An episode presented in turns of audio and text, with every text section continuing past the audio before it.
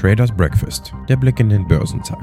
Heute ist Dienstag, der 27. Dezember.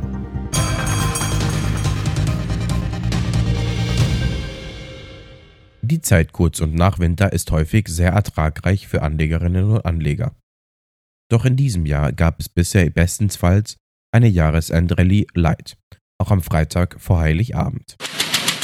Die Aktien in Asien stiegen, als China über Nacht offiziell ankündigte, die Quarantäne für einreisende Personen am 8. Januar zu beenden, was ein Ende der No-Covid-Politik bedeutet, die das Land seit fast drei Jahren verfolgt.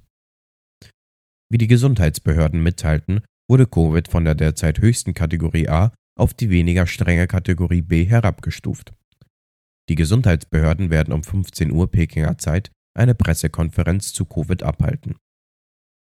Der Shanghai Composite stieg um 0,82% und der Shenzhen Component gewann 1,02%, während die Märkte in Hongkong, Australien und Neuseeland wegen der Weihnachtsfeiertage geschlossen bleiben. In Japan stieg der Nikkei um 0,29% und der Topix um 0,47%, da die Einzelhandelsumsätze in Japan den neunten Monat in Folge stiegen, angeführt vom Tourismus. In Südkorea legte der Kospi um 0,48% zu und der Kostak kletterte um 1,6%. Der S&P 500 und der Nasdaq Composite stiegen am Freitag, verzeichneten aber dennoch einen Wochenverlust, da die Rezessionsängste die Stimmung der Anleger weiterhin belasten. Der S&P 500 stieg um 0,6% auf 3.844 Punkte, während der Nasdaq Composite um 0,2% zulegte und bei 10.497 Punkten schloss. Der Dow Jones schloss um 176 Punkte bzw. 0,5% höher bei 33.203 Punkten. Trotz der Ankündigung von Elon Musk, dass er Tesla-Aktien in den nächsten zwei Jahren nicht verkaufen würde, fuhren die Kurse des Elektroautobauers weiterhin bergab. Offensichtlich überwiegen die Bedenken bezüglich der schwachen Nachfrage nach Tesla-Modellen. Derzeit bietet der Autofabrikant für seine Fahrzeuge in den USA besonders zur Jahresendzeit enorme Preisnachlässe. Top-Performer am Dow Jones waren Chevron, Walt Disney und Travelers. Im S&P 500 überzeugten APA, CarMax und Hess am meisten. Im technologielastigen NASDAQ 100 legten Paychecks, Diamondback Energy und Charter A die beste Performance hin. Der DAX hat sich für einen sehr überschaubaren Zeitraum über die 14.000er Marke beschwingen können. Am Tag ist der Tageshöchststand bei 14.000 Punkten gelegen.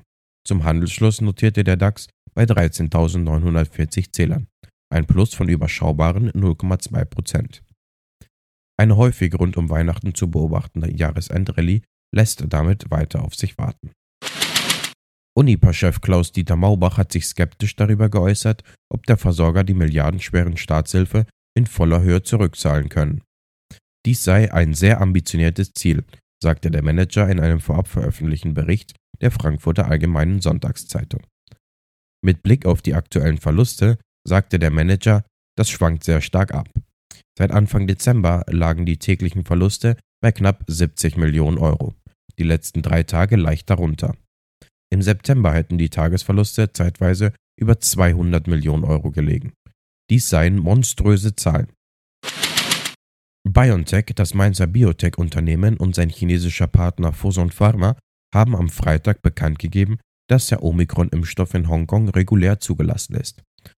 Dadurch ist Comirnaty das einzige Mittel mit einer Genehmigung für Boosterimpfungen dort. Zusätzlich hat das Unternehmen eine erste klinische Studie mit seinem Malaria-Impfstoff initiiert. Teilnehmer der Phase 1-Studie sollen 60 Freiwillige aus den USA sein, die noch nicht an Malaria erkrankt sind. Ziel der Studie ist es, die richtige Dosis des mRNA-basierten Vakzins zu bestimmen. Top-Performer am DAX waren Fresenius Medical Care, Zalando und Heidelberg Zement. Wichtige wirtschaftliche Zahlen werden nicht erwartet. Geschäftszahlen werden ebenfalls nicht erwartet. Die Futures bewegen sich im grünen Bereich. Der DAX ist 0,59% im Plus.